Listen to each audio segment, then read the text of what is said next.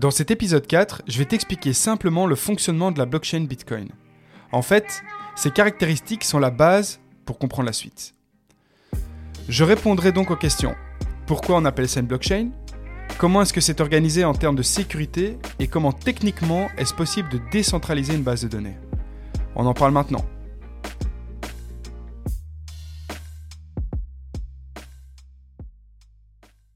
Mais avant de commencer l'épisode, je tiens à te prévenir que pour expliquer clairement ce qu'est une blockchain, je suis obligé d'utiliser certains termes techniques. Je te rassure, chaque terme sera expliqué de manière très simple. Ça n'empêche que pour cet épisode, si tu veux prendre des notes pour mieux comprendre ou quoi, ça peut vraiment aider et n'hésite surtout pas à réécouter l'épisode car c'est un épisode clé du podcast Alan en parle. Sinon, bienvenue sur le podcast Alan en parle. C'est un podcast dédié à te faire comprendre très simplement le monde de la blockchain et du web 3.0. En gros, si tu n'y connais rien, ce podcast est fait pour toi.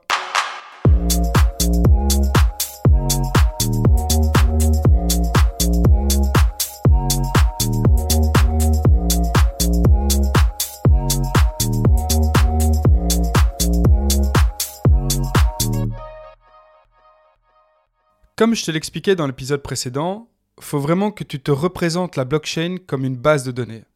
C'est donc un programme informatique qui contient des données. Ça a l'air très simple comme ça évidemment et ça n'a pas l'air si exceptionnel que ça. En fait, oui, c'est assez simple à comprendre, mais la particularité de la blockchain est qu'une fois que tu as ajouté une donnée, il est extrêmement difficile, pour ne pas dire impossible, de modifier ou effacer ces données. C'est ça qui fait que la blockchain est quelque chose d'unique.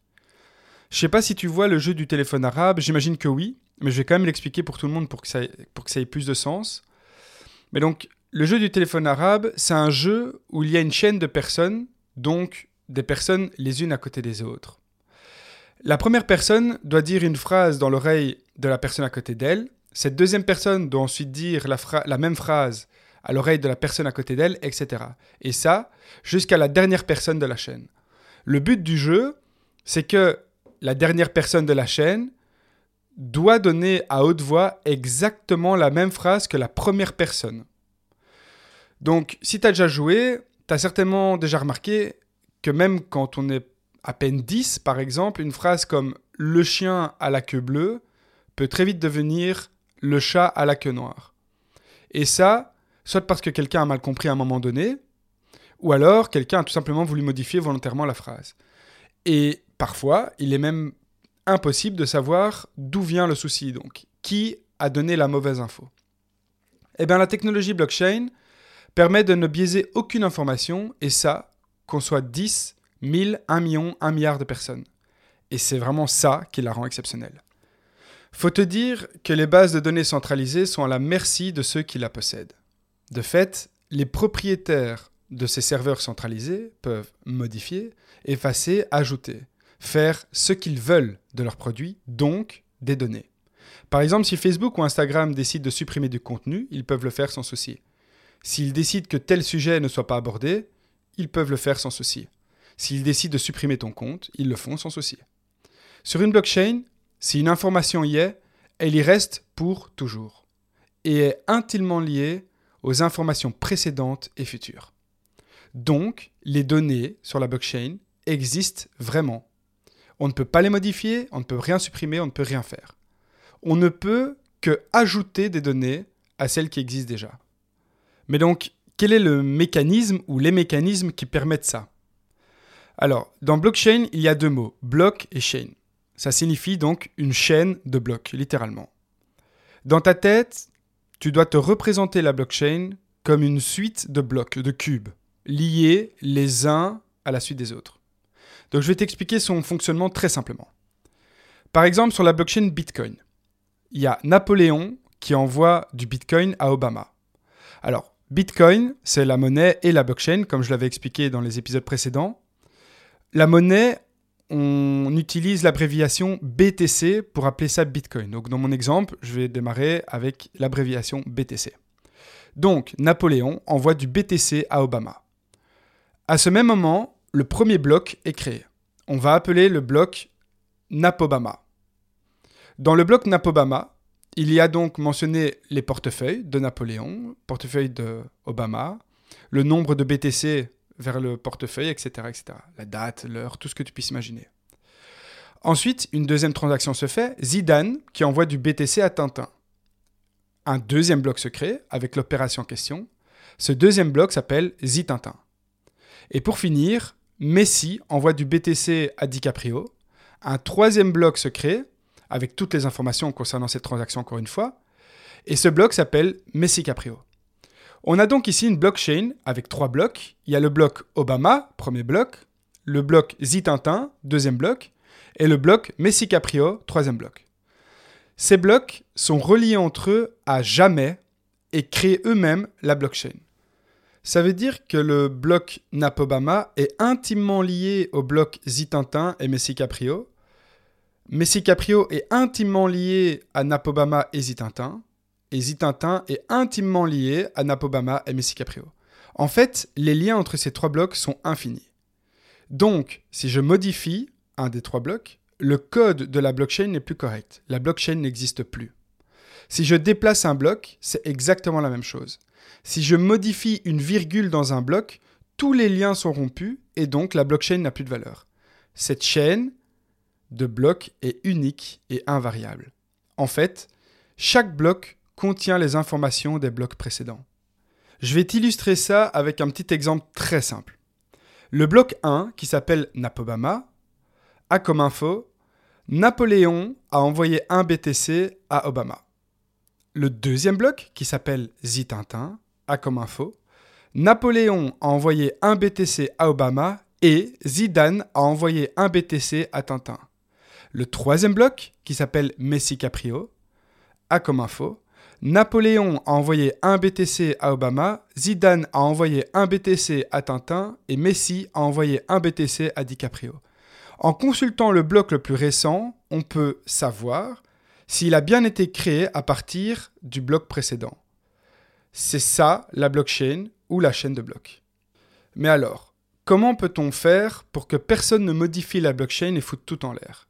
Car, comme je l'avais expliqué juste avant, il suffit qu'on ne change que ne fût-ce qu'une virgule dans un des blocs, plus rien n'a de sens.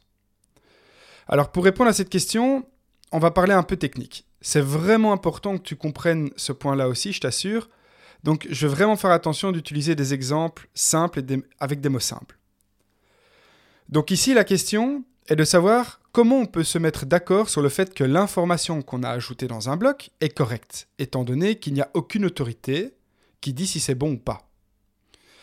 Car s'il n'existe aucune technique pour se mettre d'accord, il se pourrait donc que par exemple tu ajoutes un bloc avec l'information Obama t'a envoyé 1000 BTC, ni vu ni connu, et voilà, t'es riche, c'est totalement faux.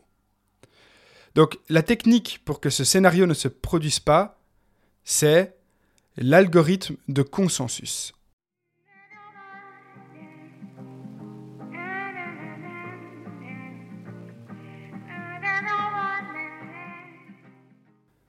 L'algorithme de consensus, c'est quoi? Alors, l'algorithme de consensus, c'est un mécanisme, une méthode qui permet que les utilisateurs du réseau soient d'accord sur la source de vérité unique, que les informations nouvelles dans les blocs soient la stricte vérité et non pas une arnaque ou autre. Normalement, dans une entité centralisée, les décisions sont prises et sont très faciles à prendre, vu qu'elles ne dépendent que du bon vouloir des personnes qui ont le pouvoir de cette entité. Si tu fais un paiement vers un compte en banque, ta banque, donc l'entité centralisée, a le pouvoir de dire si tu as assez d'argent pour le paiement ou pas. Ils te le disent et ils refusent ou pas le paiement en fonction. Ils ont tous les pouvoirs. Ici, c'est très différent vu qu'il n'y a personne qui a le pouvoir. C'est une entité décentralisée. Dans une entité centralisée, si quelqu'un veut me faire un paiement de 100 euros sur mon compte en banque, ma banque peut modifier ce montant et mettre 1000 euros à la place de 100 euros. Techniquement, c'est faisable, elle y arrive techniquement. Évidemment, ça n'arrivera jamais, mais c'est vraiment pour l'exemple, pour dire que les entités centralisées ont le pouvoir. Techniquement, ils peuvent changer ce montant facilement en fait. Elle a le pouvoir de vérité, ma banque. Avec une entité décentralisée, en fait, comme il n'y a aucun pouvoir, est-ce que n'importe qui peut modifier les informations en envoyant à la place de 1 BTC 1000 BTC par exemple? Est-ce que par exemple si je suis malhonnête, je peux modifier les montants encodés initialement, vu que personne ne contrôle la blockchain. Il suffit que je sois par exemple très bon en informatique, que je rentre dans le programme de la blockchain Bitcoin et que je modifie le bloc en disant que j'ai reçu 1000 BTC à la place de 100 BTC de la part d'Obama et hop, le tour est joué. Et le programme prendra alors les 1000 BTC chez Obama et le mettra sur mon portefeuille. Est-ce que ça c'est possible? Eh ben non. Car c'est l'algorithme de consensus, donc la technique de vérification, qui va se charger de connaître la vérité sur les transactions de la blockchain. Il existe plusieurs types d'algorithmes de consensus, mais ici je vais me pencher sur le plus connu, donc implémenté pour la première fois sur la blockchain Bitcoin en fait. Donc cette technique de vérification s'appelle le proof of work. Donc c'est littéralement la preuve de travail. Quand tu vas sur Internet et que tu vas sur des sites euh, blockchain, web 3.0, crypto-monnaie, etc., et que tu vois les initiales POW, en fait, on parle de cette technique de, de vérification, proof of work. Donc, au passage, c'est une notion très importante. Donc, qu'est-ce que c'est? Lorsqu'une nouvelle information est intégrée dans la base de données blockchain, il y a un bloc qui se crée. Donc ça, c'est ce que je viens d'expliquer.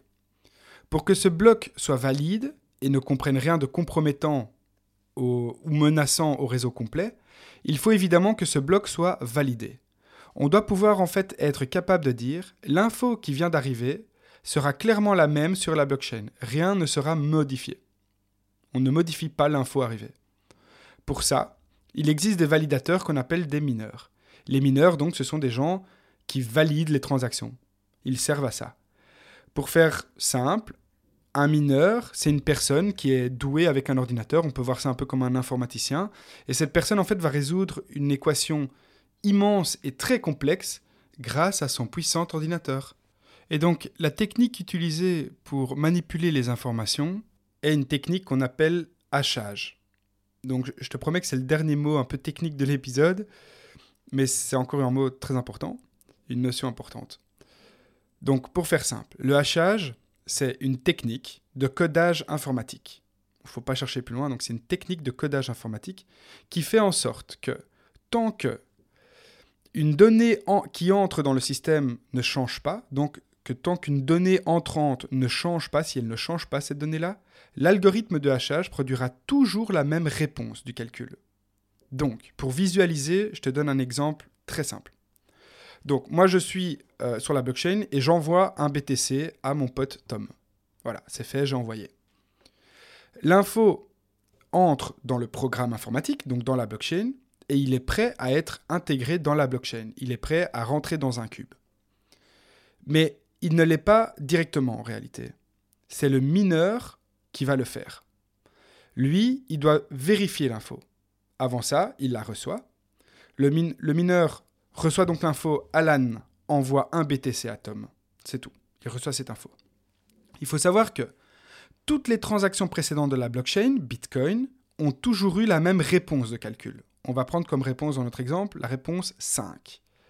Donc, le mineur se retrouve avec deux données, qui est la toute nouvelle donnée qui vient de rentrer, Alan envoie un BTC à Tom, et la réponse 5, qui est toujours la même réponse depuis le début. La technique de hachage fait en sorte que tant que l'info qui est entrée, donc la nouvelle info, Alan envoie un BTC à Tom, ne change pas, tant que cette info ne change pas, la réponse finale sera toujours 5.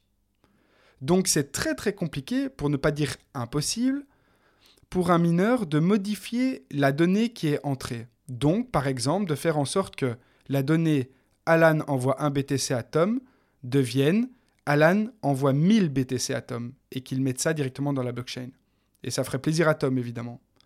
Mais c'est impossible. Parce qu'on sait que la réponse finale est 5.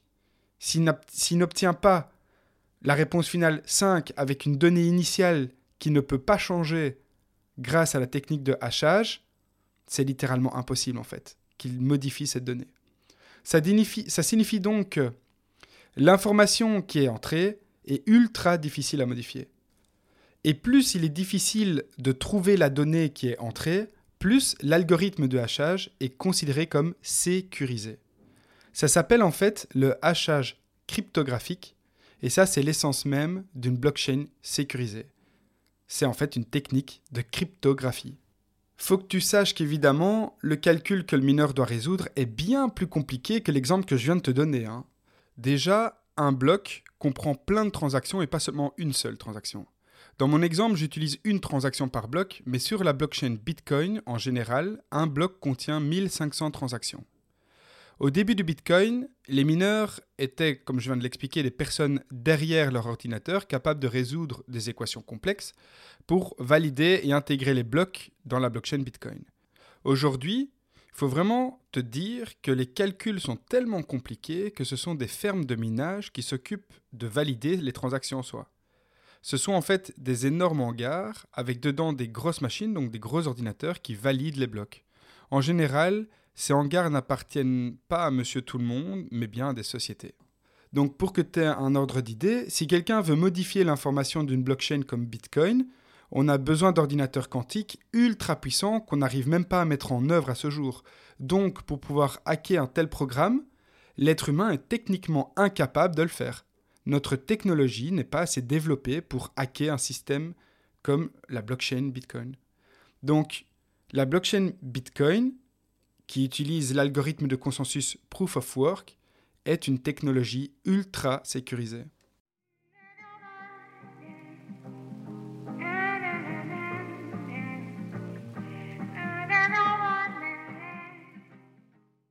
Mais pourquoi les gens s'amusent à valider des transactions? Quel est en fait l'intérêt?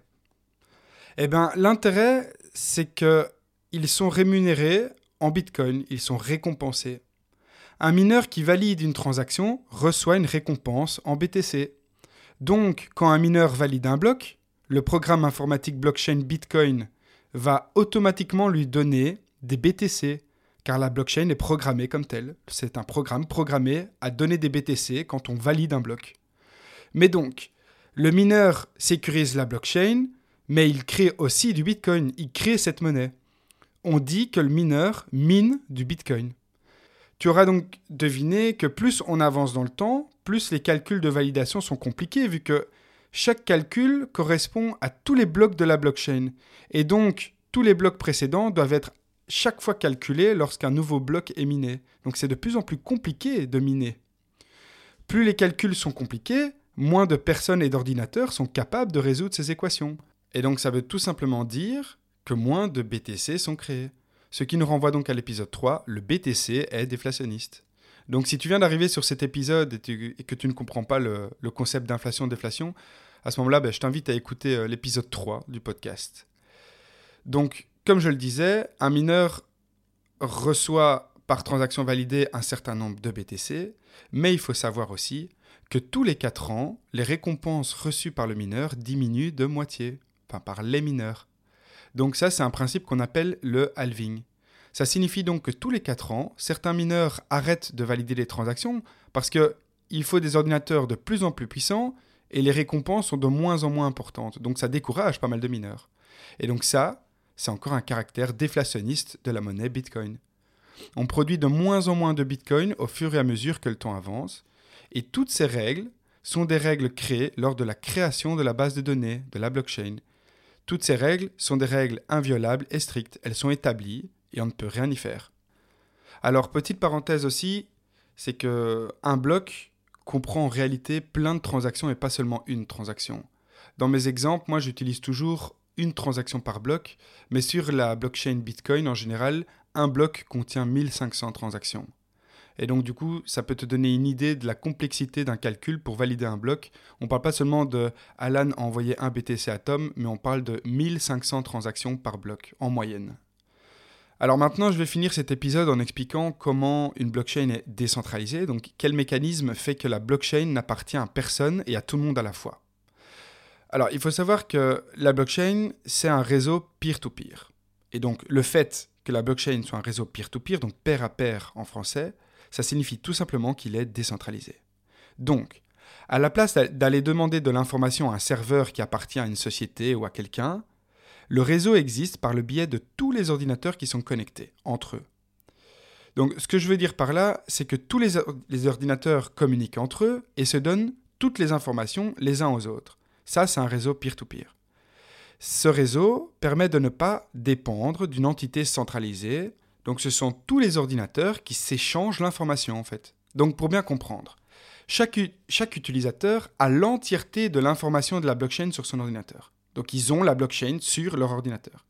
Si une personne se déconnecte du réseau, les utilisateurs qui restent ensemble, donc qui ne sont pas déconnectés, seront toujours capables d'accéder à la blockchain et de se partager les informations.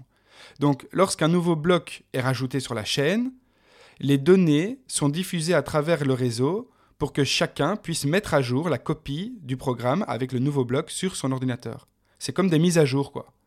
Donc les ordinateurs qui servent à cela s'appellent des nœuds. On appelle ça des nœuds.